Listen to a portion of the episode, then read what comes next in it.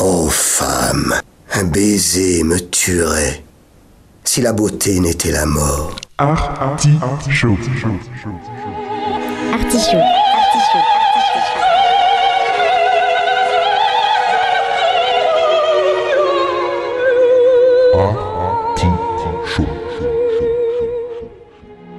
L'artichaut.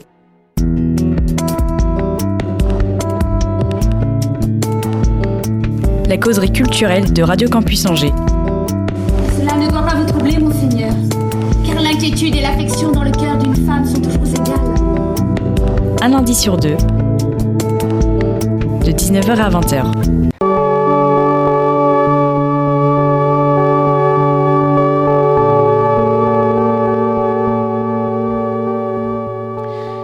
Les hommes sont mille fois plus acharnés à acquérir des richesses que la culture, bien qu'ils soient parfaitement certains que le bonheur de l'individu dépend bien plus de ce qu'il est que de ce qu'il a. Dans l'artichaut, on prend Schopenhauer au mot et on donne la parole à toutes celles et tous ceux qui soignent qui ils sont pour offrir un avoir intelligent, sensible et généreux. Au menu de ce 142e épisode, comme le temps passe, une causerie avec Fabrice No.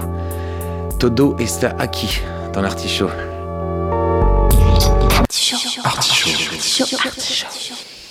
Il a fait partie des grandes heures du son angevin. Parce que, alors je rappelle euh, à- aux éditeurs les, euh, les plus jeunes que un jour, il y a un groupe qui s'appelle les Tugs euh, qui s'est séparé en Angers et Libération, sur une double page, Libération, avait titré La mort du son angevin. Et il fait partie, lui, de ce son angevin avec ses drifts.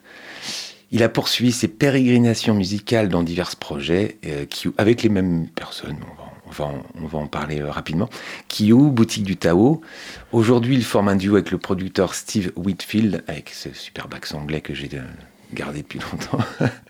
tu le dirais comment? Pareil que toi, pas mieux. Ah, merci. Du nom de Senius. Après Enough Fears, en décembre 2020, voici Life is a Thing, album 10 titres disponible depuis le 19 mai. Bienvenue Fabrice No. Merci, bonsoir. Bonsoir. On a déjà fait ton portrait dans l'artichaut, on va pas le refaire. Oh non, ce serait trop. Oh, ce serait trop. Mm, ouais. Personne n'a eu deux fois le portrait. En revanche, comme il y a de l'actu et comme euh, quand, on, quand l'invité nous plaît, beaucoup on le réinvite quand il est en pleine actualité. Euh, c'est le cas aujourd'hui avec euh, donc la sortie, euh, il n'y a pas si longtemps, du euh, second, on dit second quand il n'y en a que deux, album de Senius. On va, on va ouais, rapidement quand même, euh, tu fais partie quand même de la scène euh, musicale angevine. euh. Il va- Bon, oui, on peut, on peut dire ça, comme de nombreuses personnes. Et euh, ah, non, rapidement, vraiment très rapidement, mais les drifts, c'est quand même euh, c'est une, jolie euh, partie de ta vie avec tes camarades. Ouais, euh, une toute petite partie en fait maintenant, puisque vrai, ça a finalement duré que. euh, alors nous, on a commencé. Alors en plus, on dit scène angevine. Nous, à, à l'origine, on vient d'un petit euh, village qui s'appelle Montreuil-Bellay en fait. Dans le, dans- alors ça reste angevin au sens de l'Anjou, mais pas pas de Angers. Euh, donc on a dû démarrer vers 87, 88 quand on était au lycée. Et puis l'aventure s'est terminée, ou en tout cas a basculé sur un autre groupe en 95. Donc c'est une C'est vrai, non, mais par rapport à certains groupes, c'est vrai, par rapport, je pense à Zenzile, par rapport à, à Lojo, évidemment. Mais c'était une période quand même un peu effervescente, je trouve, pour le, la musique ici. Tout à fait. Ouais. avec des, euh, des groupes comme les Tugs, des Dorsians, enfin voilà tout. De, euh, du son à passer euh, sous les ponts depuis.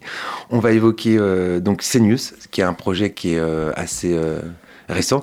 Est-ce que tu peux nous rappeler euh, cette, euh, cette rencontre déjà avec ce, ce producteur, Ouais, bah c'est euh, ton binôme. Donc Steve Whitfield est un producteur avec lequel j'avais travaillé bah, justement avec les Drifts en fait sur les deux albums qu'on avait fait et puis avec lequel je suis resté en contact euh, au fil des ans de manière plus ou moins espacée et régulière.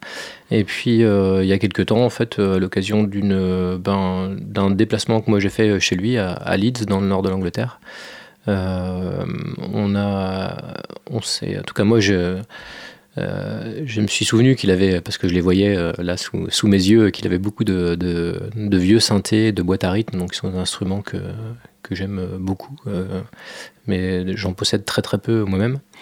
Et, et puis au fil de la conversation, j'ai dit, bah tiens, au fait, que fais-tu de tous ces synthés, de ces boîtes à rythme? Qu'est-ce que tu composes avec?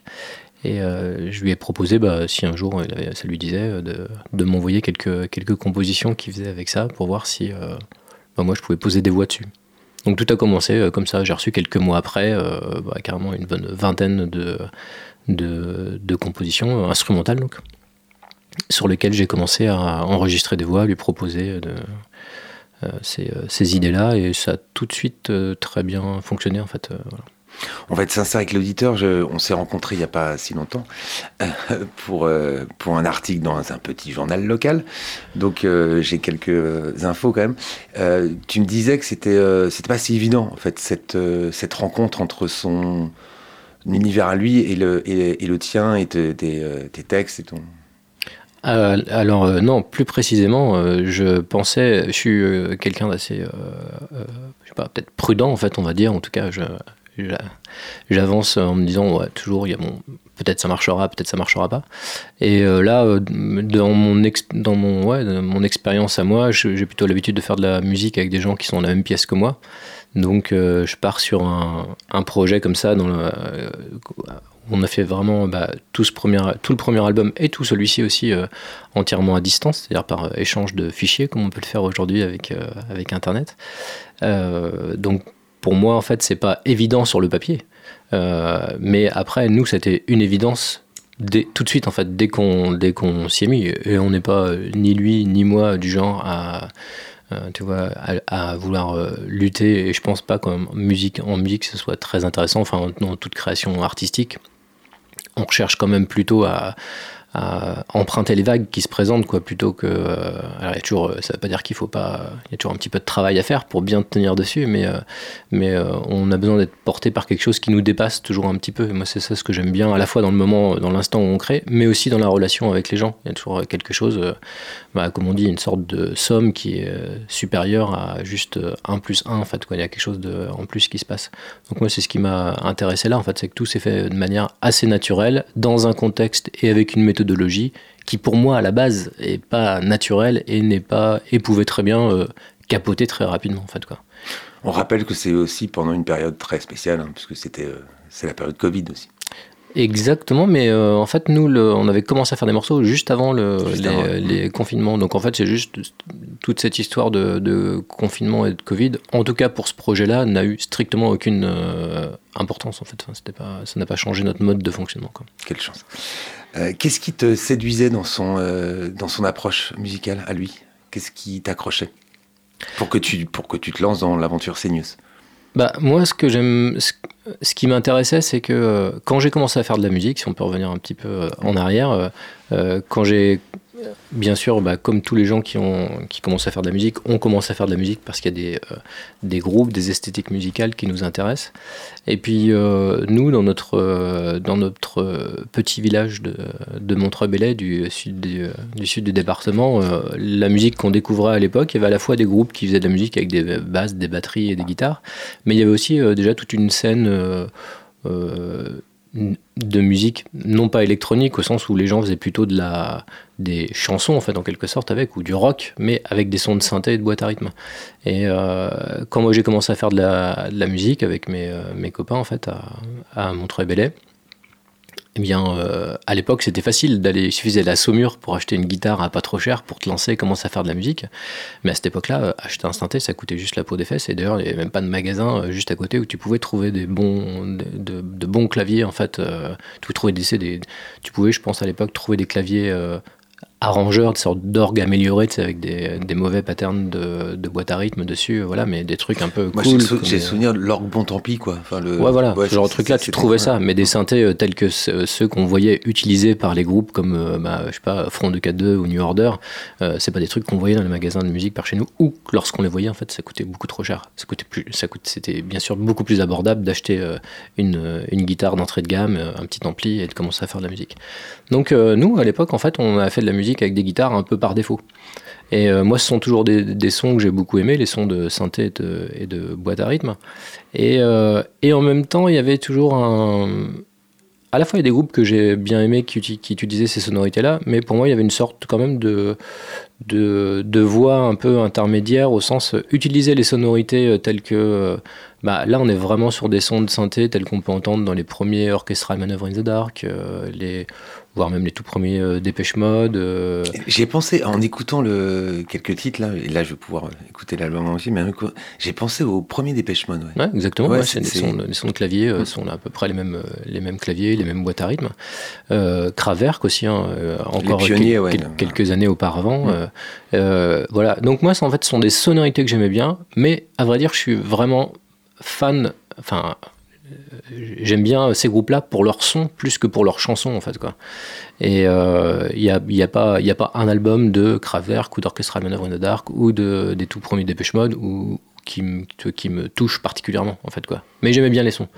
Et donc du coup euh, là ce qui était intéressant c'est de pouvoir utiliser ces sonorités qu'on aime bien, mais euh, le faire avec notre manière de composer. Et je dirais qu'en fait en termes de, de composition, là où on se retrouve avec Steve c'est sur l'amour de ces sons là, mais en termes de composition on est plus sur des choses euh, avec des influences un peu plus euh, post-punk, euh, on va dire, on se retrouve sur beaucoup des choses. New Order, qui n'est pas un groupe complètement que, que basse batterie guitare, il y a évidemment des synthés dedans, mais ouais, Joy Division, des, pas mal de choses comme ça. Peut-être parfois même des manières de composer un peu plus classiques aussi.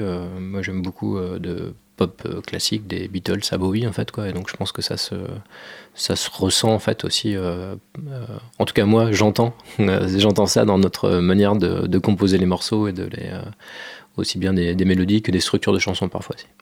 Et là, tu parles de structure de chansons. Oui, Joy Division, c'est c'est quand même une référence pour toi. Oui, bien sûr. Dans, dans le, Et même dans les textes, dans, les, dans, dans, ce que ça raconte et dans.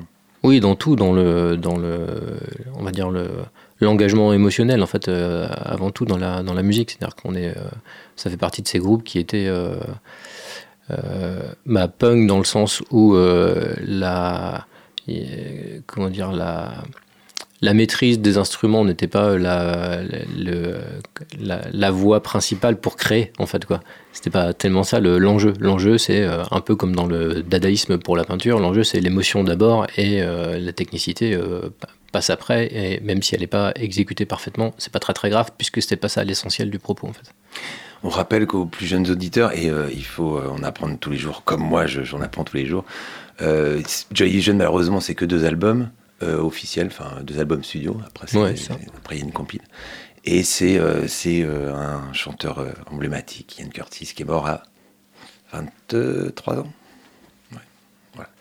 Donc il n'a pas eu le temps, il n'a pas eu le temps de... Et, c'est toujours la question qu'on se pose d'ailleurs, est-ce qu'il aurait fait mieux ou différemment s'il Mais bon, ça c'est la même question se pose pour Club des 27. Enfin, bref.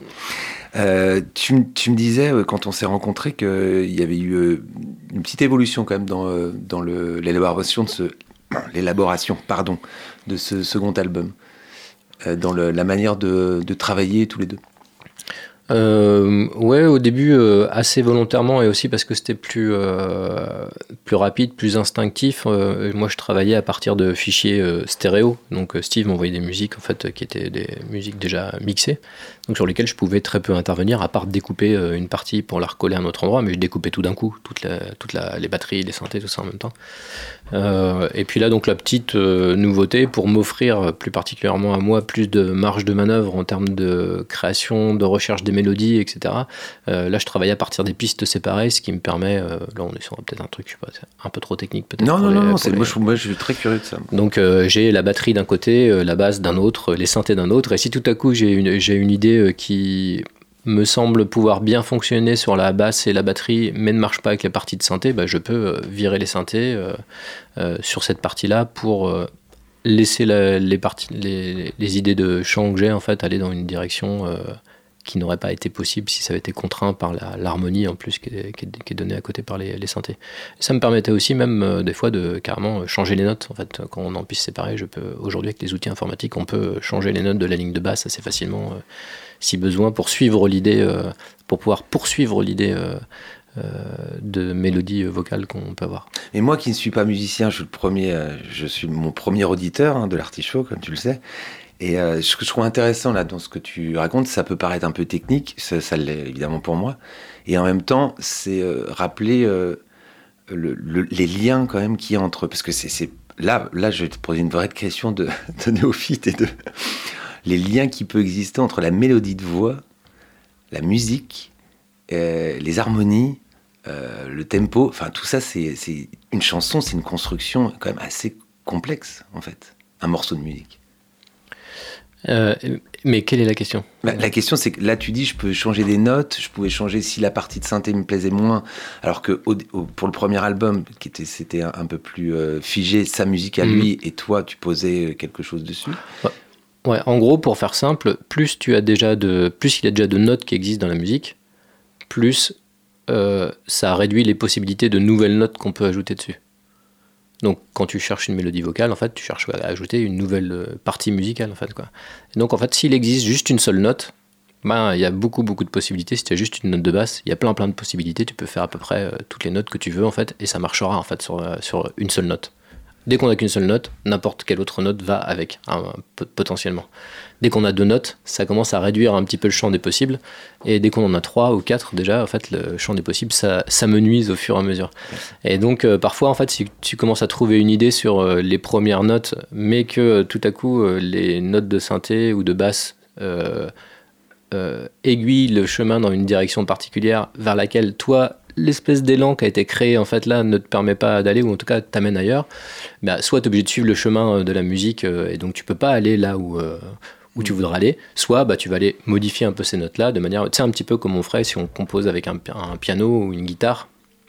Du coup il y a à la fois ce qu'on a au départ nous donne un, ben, une, une, sorte de, de pied d'appui, mais qui peut partir dans différentes directions. Et donc, soit en fait, c'est toujours un petit peu une sorte de, de, d'aller-retour ultra rapide en fait entre là où on veut aller et là où la musique nous permet d'aller euh, au moment où on, plaque l'accord en dessous ou au moment où la note de basse suivante arrive dans, la, dans le morceau. Et donc en fait euh, il faut euh, toujours je pense qu'il y a des je vais pas me lancer d'une une analogie qui m'échapperait que je ne maîtriserai pas mais dans l'écriture en fait de d'une histoire. Il y a forcément des choses qui, se, qui ressemblent en fait à ça. ça va nous amener aussi vers euh, un, un, sujet qu'on voulait évoquer tous, le, tous les deux euh, dans cette émission. C'était le, aussi le processus de création et le, la place aujourd'hui euh, de, de, des outils et puis ce qui reste de l'humain en fait dans le processus créatif. Mais c'est pour ça que moi je trouve ça passionnant parce que les gens s'imaginent que ils se retrouvent comme moi d'ailleurs, ils se retrouvent au concert. Bon bah voilà, il y a des gens qui, font de la musique, qui chantent et que c'est euh, il y a quelque chose d'assez évident. Alors que ça, ça quand tu le dis, c'est pas si évident que ça en fait de, de, de construire parce que par rapport à ce que à ce que toi tu avais dans la tête, mais par rapport à la musique qu'on te propose, qui te plaît aussi, mais qui pourrait euh, t'orienter vers une mélodie de voix qui ne te plairait. Enfin, c'est une alchimie qui est quand même assez. Euh, bah, c'est comme dans tout processus créatif, c'est une alchimie euh, de euh, naviguer entre des contraintes et de la liberté en fait quoi. Et les contraintes, bah, c'est pas forcément toi tout le premier album on l'a fait, j'ai respecté vraiment à la lettre, je changeais rien en fait dans le dans les instruments qui étaient proposés dans le mix. Et euh, donc, euh, je pouvais juste après ça, comme j'ai tout à l'heure, redécouper, restructurer le morceau différemment. Mais en tout cas, sur chaque partie, je n'allais pas euh, muter une piste de, clavier ou changer les notes, ou etc. donc, en fait, là, j'avais un environnement qui était très contraint. Mais c'est possible aussi de, créer dans un ah, environnement très, très contraint. Et parfois, c'est même plutôt nécessaire d'avoir. Il y a un poète qui disait la, la, poésie, c'est créer en, état de manque. Je trouvais ça très beau. Donc là, c'est un, oui, effectivement un manque de, une sorte de manque de liberté euh, dans, un certain sens. Après, euh, là, c'était bien de pouvoir euh, explorer d'autres, d'autres pistes. Et puis, en fait, avec la méthodologie qu'on avait là pour ce deuxième album, on est, j'étais pas dans l'abolition totale des contraintes, parce qu'en fait, créer à deux, c'est c'est justement s'imposer des contraintes en fait de toute manière. Comme vivre à deux. exactement. et, et, donc ça peut être un bel espace de liberté quand même. Et euh, on, rappelle, tu, toi, tu, euh, donc il t'envoie des, euh, des pistes, des, morceaux, des, ça, musique. la musique. J'aimerais ça. je trouvais ça intéressant en fait ton, ton processus, toi, de, création au niveau des, des textes et au niveau de la mélodie de voix. D'où tu pars, comment tu, comment tu pars? Est-ce que c'est une justement un son qui, qui, qui te fait naître un mot? Ou est-ce que toi déjà tu as le morceau en tête et c'est un, une espèce d'univers comme ça qui va te diriger vers, euh, vers un texte et vers des, vers des mots? Non, moi je démarre jamais avec une, euh, avec une idée en tête. Euh, parce que de manière peut-être naïve ou illusoire, j'aime bien me, partir dans l'idée que c'est la, c'est la musique en fait qui va presque auto-créer la mélodie et le, texte, et qui va se passer quelque chose qui me dépasse moi. Donc j'essaye au, maximum euh, euh, d'abolir l'intervention de mon cerveau en fait dans la création euh, de la mélodie et des, et des textes. Alors les textes, c'est pas tout à fait vrai. Au bout d'un moment, il faut quand même euh, s'asseoir et puis, et puis écrire. Mais euh, quand je cherche les mélodies, je les fais en faisant euh, ce qu'on appelle du yaourt. En fait, j'écris pas, je cherche pas une mélodie avec un piano ou avec une guitare. Je cherche les mélodies en chantant. Et donc, bah, quand on cherche des mélodies en chantant, on fait des onomatopées en fait au départ, mais assez rapidement parce que bah, notre cerveau est fait comme ça. Il y a des mots qui arrivent. Et ces mots qui arrivent, euh, ils créent même assez rapidement des phrases. Et ces phrases qui arrivent, moi je les vois un petit peu comme des euh, morceaux d'écriture spontanée, un petit peu comme si on se.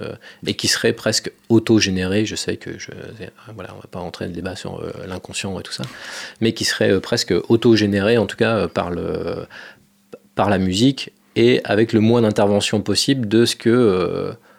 Euh, moi, Fabrice, j'estime être bien comme un bon texte pour cette musique-là. En fait, quoi. Ça m'intéresse pas de savoir ce que moi je pense être bien comme un bon texte sur la musique au départ. Ça m'intéresse de savoir ce qui va sortir de ça, en fait, euh, sans que moi j'y réfléchisse de trop. Et euh, bien sûr, ça écrit pas tout le texte de la chanson, en fait, comme ça. Donc après ça, à partir de ces petits morceaux, en fait. Disparates de bouts de texte, eh ben j'essaye un petit peu comme un, comme les trucs où il faut relier les points pour, mm pour euh, faire le, le, dessin final. Bah, c'est un peu comme ça que je vois en fait un peu le, truc. Donc euh, je complète autour de ces, euh, autour de ces phrases, de, de, ces bouts de, de, paroles spontanées. Je complète. Et quand je complète, là aussi, j'essaie de à la fois rester le plus fidèle en fait au, à, ces, à ces, ces, premiers morceaux qui sont arrivés un petit peu tout seuls de paroles. Et donc euh, rester fidèle euh, à ça, veut dire euh, pas, pas essayer de, de, de surréfléchir à ce que ça pouvait vouloir dire, en fait, d'essayer de rester une, une, une, approche un peu plus, on va dire, d'ambiance du texte que de, que de aller chercher à tout prix quelle est l'histoire qui se cache derrière. Et puis en plus, ce qu'il y a de, de chouette en musique, c'est que on est aussi là pour quand même rester au service, non pas d'écrire un texte pour que les gens qui disent après, euh, euh, qui lisent le texte ou qui l'écoutent se disent Ah mon Dieu, ce texte est merveilleux. En fait, moi, ce qui m'intéresse, c'est que le texte euh, presque ne prenne pas de place sur la musique, en fait, non plus. En tout cas, pas le texte lui-même, mais plutôt que les, sonorités n'aillent pas en conflit avec la musique, la musique qu'il y a derrière et la mélodie elle-même. Donc, c'est aussi des histoires de, de, sonorité. Donc, il y a toujours une sorte de. essayer de rester. C'est pour ça qu'il ne faut pas trop réfléchir. Si on réfléchit au, trop au texte, on risque de se dire à un moment donné, hmm, peut-être que ce serait, peut-être que j'aurais l'air plus malin si j'écrivais ça plutôt que ça. Mais moi, ça m'intéresse pas d'avoir l'air malin, ça m'intéresse que le. Tu changes, en plus, tu changes de registre, de, de, style, parce qu'on on, appelle la chanson un texte, par exemple en, France. Euh, euh, il y a des gens qui vont, qui vont me défoncer là, mais euh, moi, je suis pas un grand fan de Brassens, quoi. Mais musicalement, on va me dire, ah, c'est génial. Moi, je, je, voilà, je pas. Après, ça tient quand même beaucoup à ce qu'il raconte. Euh, Brel, c'est pareil. Moi, je, trouve qu'une. Enfin, on écoute Orly de Brel, c'est une poésie. Puis je parle même pas de l'eau ferrée. Euh, la mémoire à la mer, je pense que ça vaut du. Peut-être pas Rimbaud ou Baudelaire, parce que ce sont mes divinités, mais euh, c'est pas loin, en fait. Mmh. Et, je pense que la musique, on l'a. C'est pas qu'on oublie, mais bon, moi, je, sais que je, Et c'est la mélodie de voix qui me. Et d'ailleurs, Ferré, qui a beaucoup chanté les poètes, hein, Verlaine, Rimbaud, Baudelaire, le maître ultime.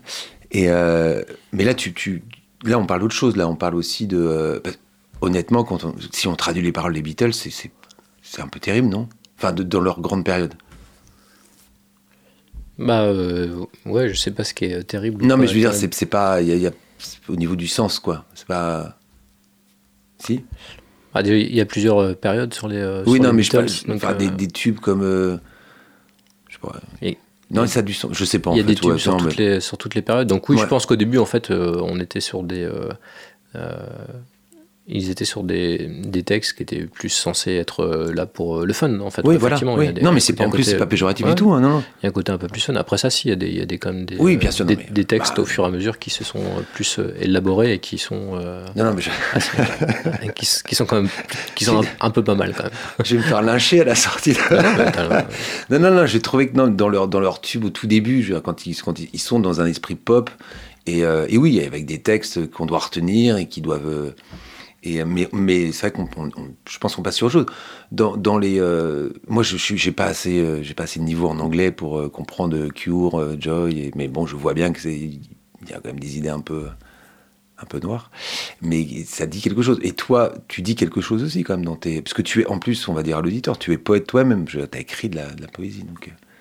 le sens, là, là, dans ce que tu disais par rapport à a- c'est- c'est-à-dire que tu vas pas intellectualiser ta, ton, écriture, mais qu'elle elle, doit quand même euh, faire sensation par rapport ou sentiment par rapport à un ensemble.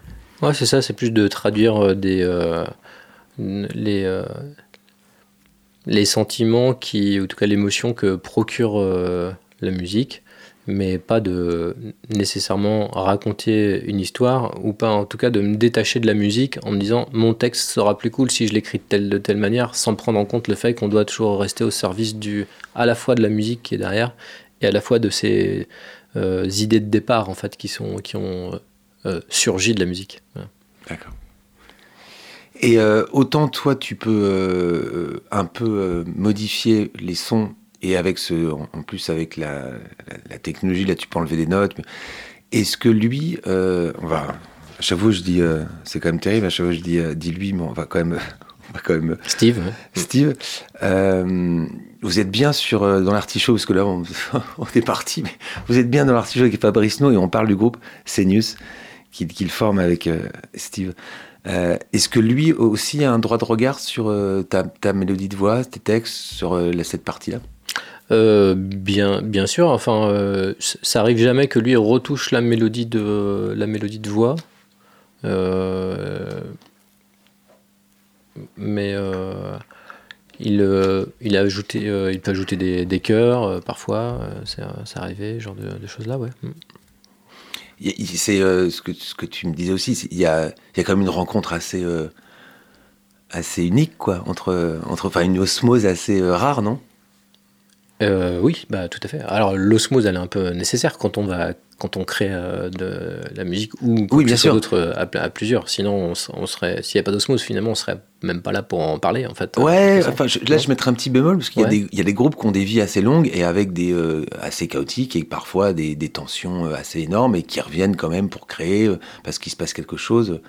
Mhm. Là, là, on a, enfin, j'ai le, sentiment, c'est ce que tu de- m'avais dit plus tôt que c'est ouais, il y avait quand même une, une alchimie assez, euh, assez. euh, Oui, c'est-à-dire que le, alors euh, l'alchimie est, Inouïe. est, est- est nécessaire, en fait. Après ça, comme tu dis, il y a des groupes qui ont une alchimie plus ou moins violente, en fait, on va dire, ou en tout cas. euh, Euh, où- Disintegration des Cure, t'as quand même euh, Robert Smith qui, qui est dans- tout seul hein, pendant tout l'enregistrement et les autres dans un autre, ils se parlent même pas. hein.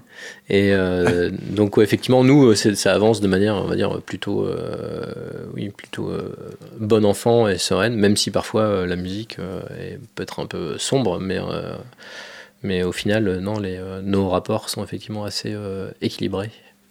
Et vous avez pu vous voir là? Enfin, t'as pu aller aussi dans le dans son studio? Ouais, il y a un petit bout de temps, en fait, après, la, après le, euh, qu'on ait terminé le, le premier album, euh, donc en fin 2000, euh, il est sorti fin 20, donc la, la promo a duré sur début 21. Et à l'automne euh, 21, euh, je suis allé le voir pour qu'on commence à réfléchir à la. En tout cas, étudier le- la question de peut-on jouer ces morceaux qui ont été créés en studio euh, et, pour, euh, et qui ont été créés pour faire un disque, euh, comment on peut les, les adapter pour les jouer en concert. Voilà. Ce qui c'est euh, donc il y, a un- il y a un premier euh, test avec des euh, des amis, c'est ça? Des amis à lui là-bas à Leeds? Ouais, on a fait un petit concert dans. Steve, en fait, a un autre groupe qui s'appelle Clamor, qui est plutôt un groupe de post-punk, là pour le coup, basse, batterie, guitare. Et euh, ils ont un local de répétition qui est très chouette, donc on peut inviter du monde. Donc on a invité du monde pour faire un premier, euh, un premier concert test en fait euh, là-bas, et c'était c'était cool. Donc enfin, on a vu assez rapidement, surtout que la, seconde bonne surprise en fait, c'est que les morceaux, là aussi, moi-même, j'aurais été le premier à reconnaître, ça marche pas, ça marche pas en fait pour les adapter sur scène, pas de problème. J'aurais pas été ni spécialement surpris, ni spécialement déçu en fait. Et, et surtout, je m'attendais à ce que ce soit potentiellement très très long pour adapter les morceaux, euh, qu'on passe peut-être une demi-journée ou une journée par morceau en fait pour les, adapter à la scène, ce qui n'a pas été du tout le cas en fait quoi. Euh, grâce euh, essentiellement au travail de production fait par Steve au départ, déjà la précision de son travail de production pour le studio et en plus les quelques réaménagements en fait qu'il avait anticipé et qu'il a refait en fait pour les, versions live des, des, morceaux, et ce qui fait que ça a tout de suite très bien sonné et très bien fonctionné en fait tout en permettant de donner une dimension euh, réellement euh, live en fait au morceau bien qu'une partie des trucs, donc il n'y a pas de, pas de batteur avec nous, en fait, c'est une boîte à rythme. Les boîtes à rythme et les, et les basses sont jouées par le, par le, sont enregistrées dans l'ordinateur et nous on joue par-dessus en fait les, euh, les, boîtes à rythme et les, et les, basses. Et donc moi je fais le chant en live et Steve fait les parties de clavier, on va dire accords et mélodies en fait mm. en live. Et ça fonctionne, oui, c'était un autre point Et ouais, d'interrogation. Ça, ça, marche bien. On était, euh, Vous êtes bien dans l'artichaut, et puis on parle musique, on parle musique, on parle Senius, qui est un, un, duo euh, donc avec un Angevin et un. Je sais pas comment on dit les habitants de Lise. Alors, ben, je sais pas non plus. je sais pas s'ils ont des, euh, des gentilés en fait en, en, anglais. Je sais pas si, je sais pas s'ils ont ça. Voilà. Et donc on parle, on parle de musique, ben on va en écouter maintenant.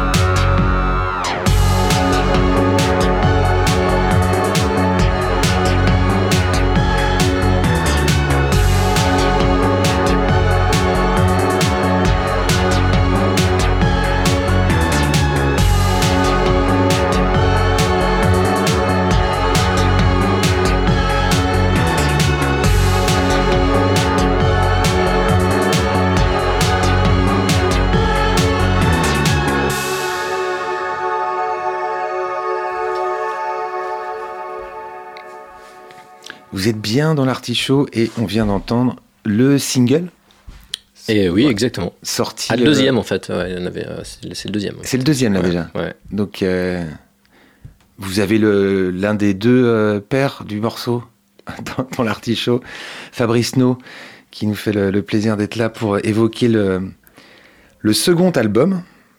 Restons français. Euh, Life is a Thing, donc sorti le 19 mai, l'album euh, qu'il a euh, qu'il affecte donc avec euh, Senius. Pourquoi je le retrouve jamais? Dis-moi son partenaire. Et puis en plus, tu vas bien le dire, toi. Steve Whitfield. Whitfield. Voilà. Et qui est donc, puisqu'il est, il est à Leeds, il est donc. C'est un loiner. Merci. Alors, euh, je- Google. oui, merci Google. Alors je rappelle à tous les auditeurs de l'artichaut et tous ceux qui, euh, qui aiment l'artichaut et peut-être, peut-être qui aiment son animateur que si vous savez que vous savez, attendez. La mémoire est un muscle. Là, avec Fabrice, on s'est dit qu'on ne savait pas. Moi, j'ai jamais entendu ce. Donc, on est allé chercher sur Google. Mais faites attention à cette euh, mémoire artificielle, parce que quand elle, elle crame, elle crame pour de bon, alors que la vôtre, jamais. Enfin, sauf dans une certaine heure de la nuit, n'est-ce pas Euh, On va euh, poursuivre. Oui, on, on évoquait les, euh, le passage sur scène, les concerts. Je, je trouvais intéressant sur le. C'est pas- une niche du tout, ce qu'on qu'on vient d'entendre, c'est pas une musique de niche, mais sur le d'évoquer euh, quand on s'est euh, rencontré quelque chose qui- que je trouvais intéressant sur le, le public en fait que ça peut toucher ce côté euh, un peu son d'avant enfin euh, et puis quand même de le de le de le faire évoluer avec euh, avec du son d'aujourd'hui Ouais.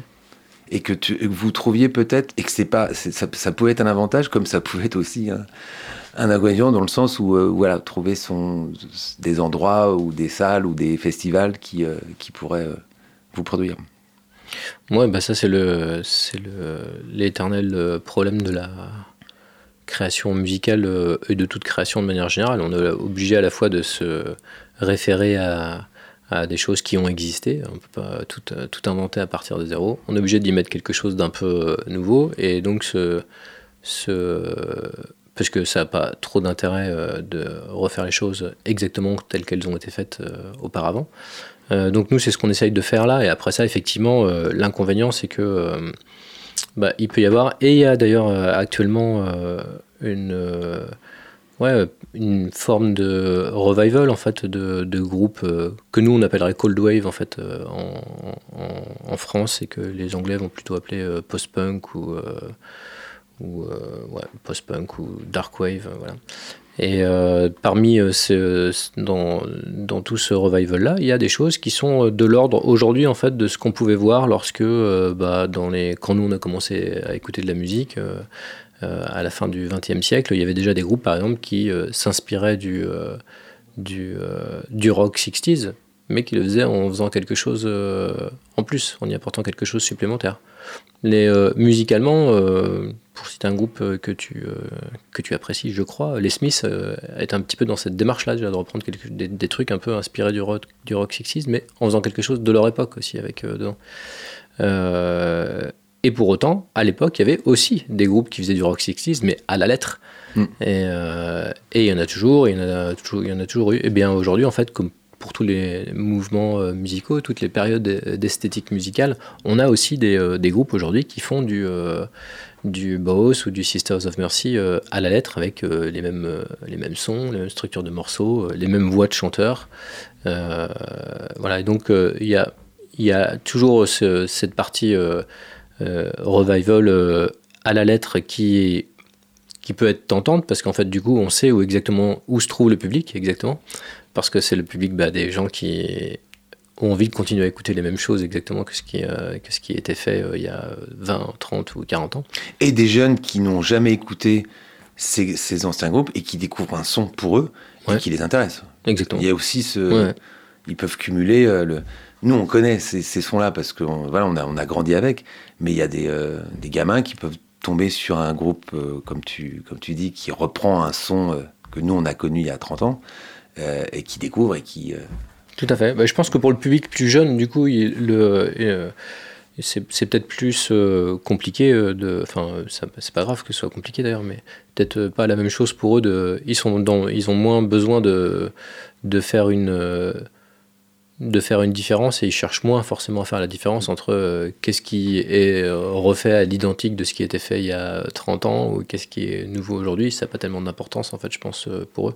Après ça, l'avantage qu'ils ont, que tout le monde a aujourd'hui, c'est qu'on peut aussi, eh bien, dans un clic ou deux, accéder au, au, groupe d'origine avec peut-être l'inconvénient, c'est que euh, les plateformes sur lesquelles on écoute la musique sont pas forcément euh, toujours euh, très explicites sur les, les, époques à laquelle les disques ont été faits. Si tu es jeune aujourd'hui, que tu commences à écouter de, tu commences à écouter de la musique à creuser un petit peu, tu es obligé d'aller quand même chercher, je sais pas, sur les fiches Wikipédia ou sur d'autres euh, ou sur des euh, dans des bouquins qui ont été écrits sur l'histoire du rock pour te faire une idée plus précise. Mais là, ça commence à être quand même faire euh, pratiquement 50 ou 60 décennies de musique que tu te prends en pleine face dès l'instant où tu commences à écouter de la musique et t'as même pas le filtre du fait que bah, il faut avoir, comme à l'époque où on découvrait la musique par les disques, bah, de toute manière, ton champ de ton champ de, de découverte était restreint puisque au mieux, euh, tu avais euh, un peu d'argent toi-même et un magasin de disques à côté de chez toi pour aller écouter des disques. Mais de toute évidence, il avait, malgré tout, il n'avait pas tous les disques de toutes les, euh, de toutes les époques et de tous les, tous les labels et de tous les groupes. ou alors, tu allais avec un champ encore plus restreint, découvrir de la musique chez des gens qui avaient acheté des disques, mais euh, si tu tombais chez quelqu'un qui avait une centaine de disques, c'était déjà énorme. Et ça mettait du temps. Découvrir 100 disques, ça prend quand même du temps. Et il y avait quand même, moi, je me suis fait ma, ma culture musicale euh, rock, on va dire, parce que, avec euh, Bernard Lenoir sur France Inter. Et les radios, bien sûr. Et ça, je trouvais que c'était quand même. Et il y avait un côté rituel, mais comme il y a eu un côté rituel à la télé où on découvrait des, des artistes parce qu'il passait à la télé. Moi, c'était vraiment, oui, c'était euh, c'était euh, Bernard Lenoir, parce qu'il il était, il était beaucoup dans cette musique-là, quand même, anglo-saxonne. Et puis les Arocs. J'étais abonné aux Arocs assez, assez jeune, et euh, c'est vrai qu'on ça nous permettait de découvrir des, des noms après qu'on allait, justement, qu'on pouvait entendre chez, dans certaines radios. Quoi. Et, et, ça faisait quand même office un petit peu de. Alors on pourrait dire de prescripteur, ce qui est une manière de dire les choses qui est presque un peu exagéré, je trouve, mais il y a surtout, euh, alors presque prescripteur, euh, c'est au sens où euh, les gens pourraient dire, il faut écouter ça et pas autre chose. De guide, moi je trouvais, moi c'était vraiment des vrais guides, quoi. Ouais, et, surtout, par, surtout il y a une fonction un peu, bah, entonnoir en fait en quelque sorte parce que la production musicale, elle était néanmoins, euh, bah, évidemment pas pléthorique comme elle l'est euh, aujourd'hui, parce qu'aujourd'hui, il y a toute la production d'aujourd'hui qui est, qui est pléthorique, mais en plus, elle s'ajoute aux nombreuses décennies qui se sont cumulées en fait de production. Euh, c'est ce qu'on disait tout à l'heure, si tu écoutes de la musique, tu commences à, creuser ça un petit peu aujourd'hui, bah, tu te retrouves face à une accumulation en fait de, données et de pistes d'exploration qui sont juste énormes parce que tu les as toutes sur ton téléphone. Et par contre, il y a très peu de, d'entonnoirs en fait qui te, en tout cas de, ou de goutte à goutte, c'est qui te, qui permettrait d'ingérer euh, les, euh, les, les, informations à un rythme suffisamment euh, lent pour que tu puisses y trouver toi-même ton, ton, propre, bah, ton propre rythme ou tes propres repères. Donc là, tu es dans, vraiment dans un, un, flux permanent en fait de d'écoulement de la musique vers tes oreilles, ce qui n'était pas le cas quand tu euh, fallait attendre une fois par semaine pour euh, allumer une émission de radio ou aller euh, chez le grand frère du pote d'à côté. Quand je parlais de rituel, il y a un côté cérémonial, évidemment, il y a un, il y a un côté précieux aussi. c'est con, mais tout ce qui est précieux. Et c'est, j'ai, eu la chance d'interviewer Laurent Garnier qui, qui, me disait, mais entre le moment, alors lui, c'est 40 ans d'électro, et il me disait, tout a changé. Et il me dit, mais lui, c'est son métier, c'est 5 heures, 6 heures. Il y a une interview, euh, une belle interview dans Libération, là, de, puisqu'il va, va se faire une pause, mais il, a, il, a, il vient d'enregistrer un album sous son nom. Et euh, il expliquait que euh, lui, il fallait absolument qu'il soit dans la nouveauté, mais il dit j'ai 10% de, je sais pas, de, de, ce qui existe, parce que là, c'est, même lui dont c'est le métier et qui qui peut se permettre d'écouter 5-6 heures de musique par jour pour. Euh, mais bon, c'est un métier. Mm. Mais euh, là, on est quand même dans des. Euh, oui, on est. Déjà, quand on rentre en littérature, c'est abyssal parce que. Mais là, en musique, aujourd'hui, c'est. Et d'ailleurs, on rappelle à l'auditeur Fabrice No est aussi responsable donc, des studios Tostaki, qui, qui se trouve derrière le Chavala. et qui appartiennent au, Chabala. Et, c'est intéressant parce que toi, tu vois évoluer quand même la, la, création, la musique, les, des, des groupes plus de, de, gens plus ou moins âgés. Euh, comment, comment tu. Euh, c'est une question un peu compliquée, mais comment tu as vu évoluer la, la chose, toi, par rapport à la technologie, justement, et par rapport à, au, au desiderata des, euh, des, des jeunes groupes quand, par rapport à toi, par exemple, quand, quand, vous avez commencé Comment tu, comment tu vois ça Sans rentrer dans, un, dans une, thèse, hein, mais.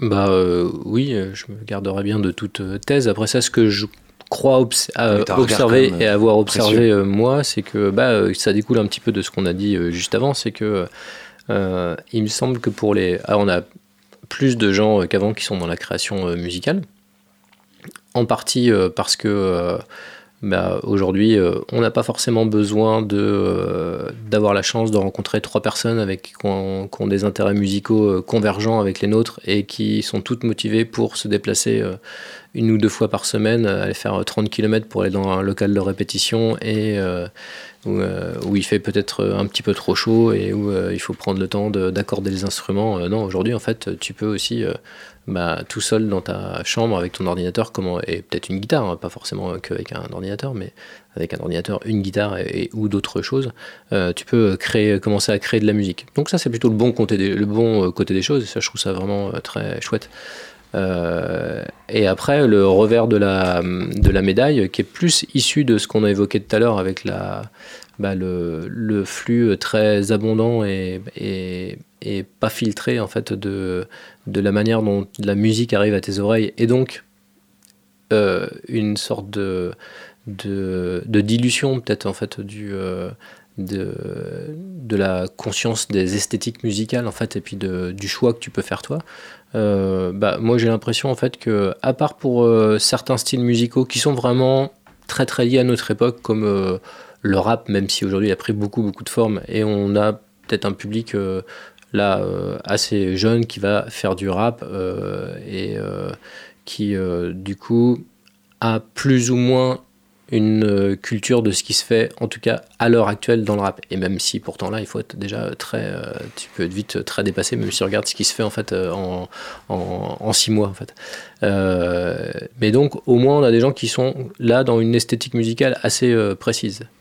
Encore une fois, même si celle-ci, elle, est quand même très large, elle n'a de cesse de s'élargir parce qu'en fait, on finit par aujourd'hui le but du jeu dans le rap, c'est de finir par rapper sur des musiques qui ne sont pas du tout issues du rap et.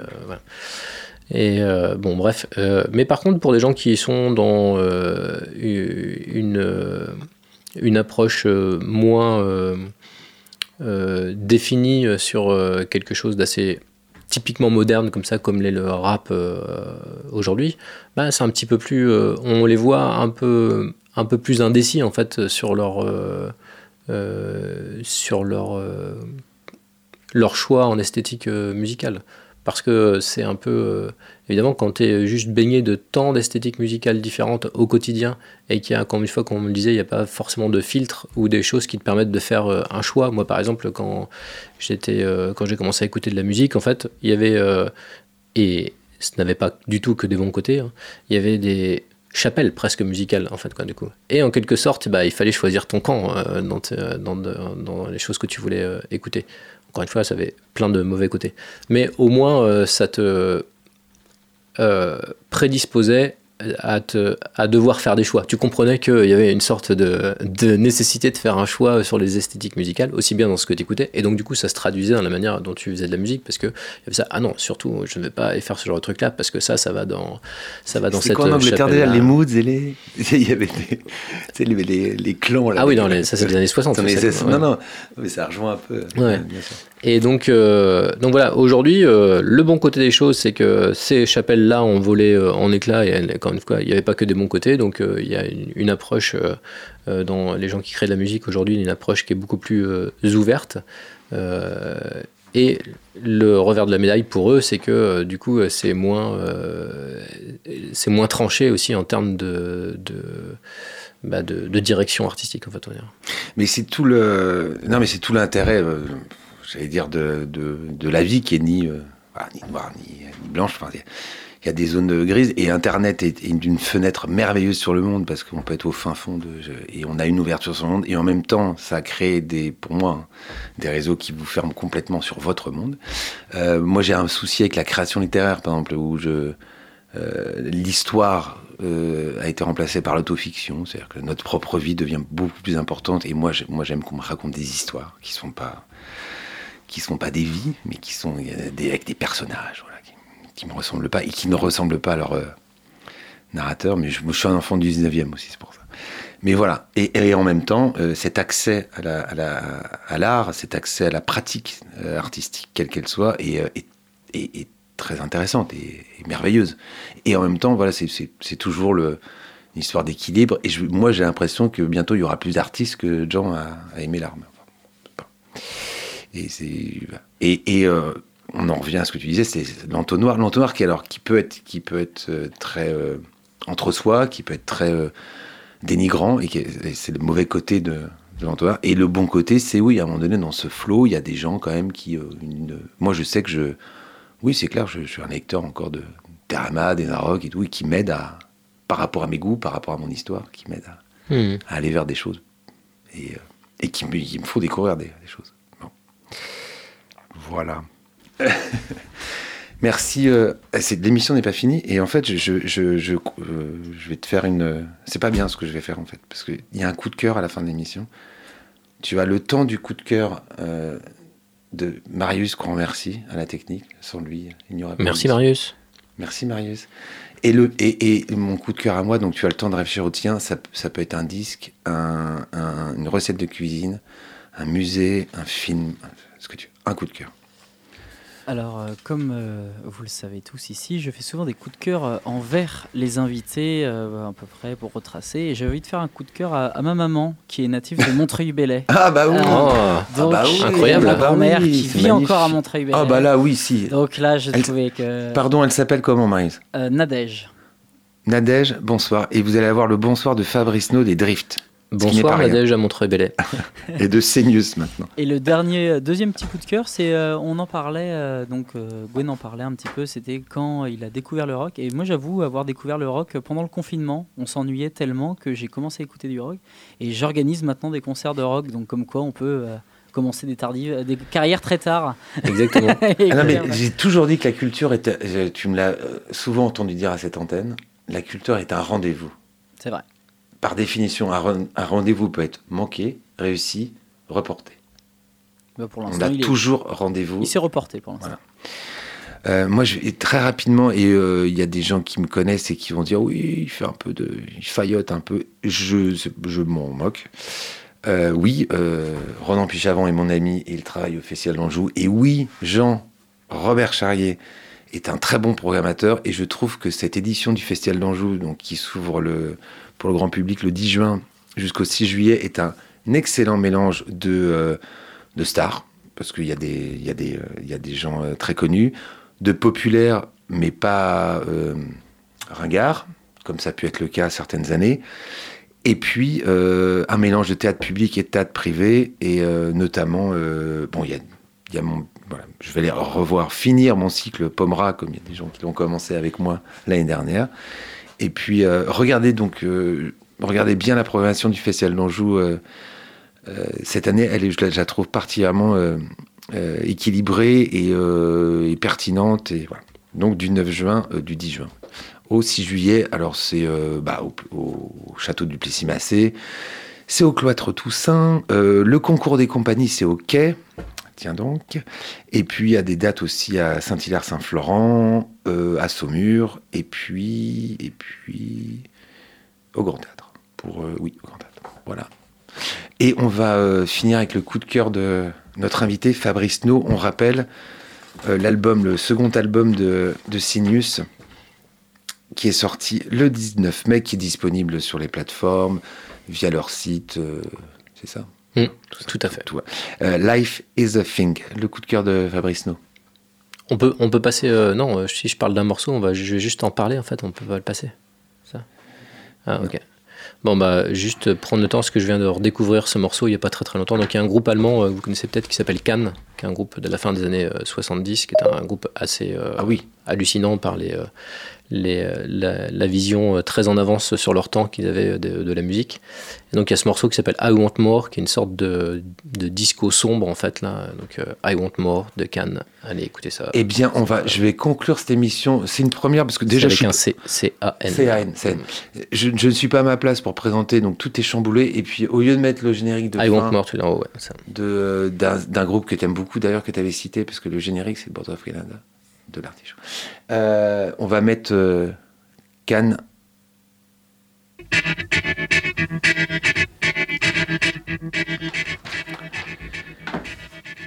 Fin de l'artichaut saison 10, épisode 142. Un grand merci à Fabrice No. Merci Gwen. C'était un plaisir comme d'habitude. Merci Marius. Un grand merci à Marius et puis bonjour à Nadège. Euh, le Facebook, euh, c'est mon ami, c'est notre ami. Il est, pas en vacances, il est quelque part. On, se voit de loin. Le podcast, en revanche, il est efficace et euh, c'est très très vite en ligne. La rediffusion, c'est mercredi à 14h sur le 103 FM. Et après, Nietzsche, René Char, Albert Camus, Walt Whitman, Charles Baudelaire, le cinéma, Paul Éluard, Jules Renard, Saint John Perse, William Shakespeare. Euh, Louis Aragon et le théâtre. Alors j'ai fait un petit mix et euh, l'invité va pouvoir, il a le micro encore ouvert, nous il va me dire. Vous allez voir. Dans tous les cas, mariez-vous. Si vous tombez sur une bonne épouse, vous serez heureux. Et si vous tombez sur une mauvaise, vous deviendrez philosophe, ce qui est excellent pour l'homme. Elle est bien celle-là. Tout ce que je sais, c'est que je ne sais rien. Et ça, celle-là aussi, j'aime bien, mais bon, il faut, il faut la vivre. Ceux qui désirent le moins de choses sont les plus près des dieux. La sagesse commence dans l'émerveillement. J'adore cette phrase parce que l'émerveillement, c'est la capacité d'émerveillement, c'est ce qui est le plus cher à mes yeux. La sagesse commence dans l'émerveillement. Ces quatre citations étaient de Socrate. Et la dernière est de Platon. Si on veut connaître un peuple, il faut écouter sa musique. Merveilleux.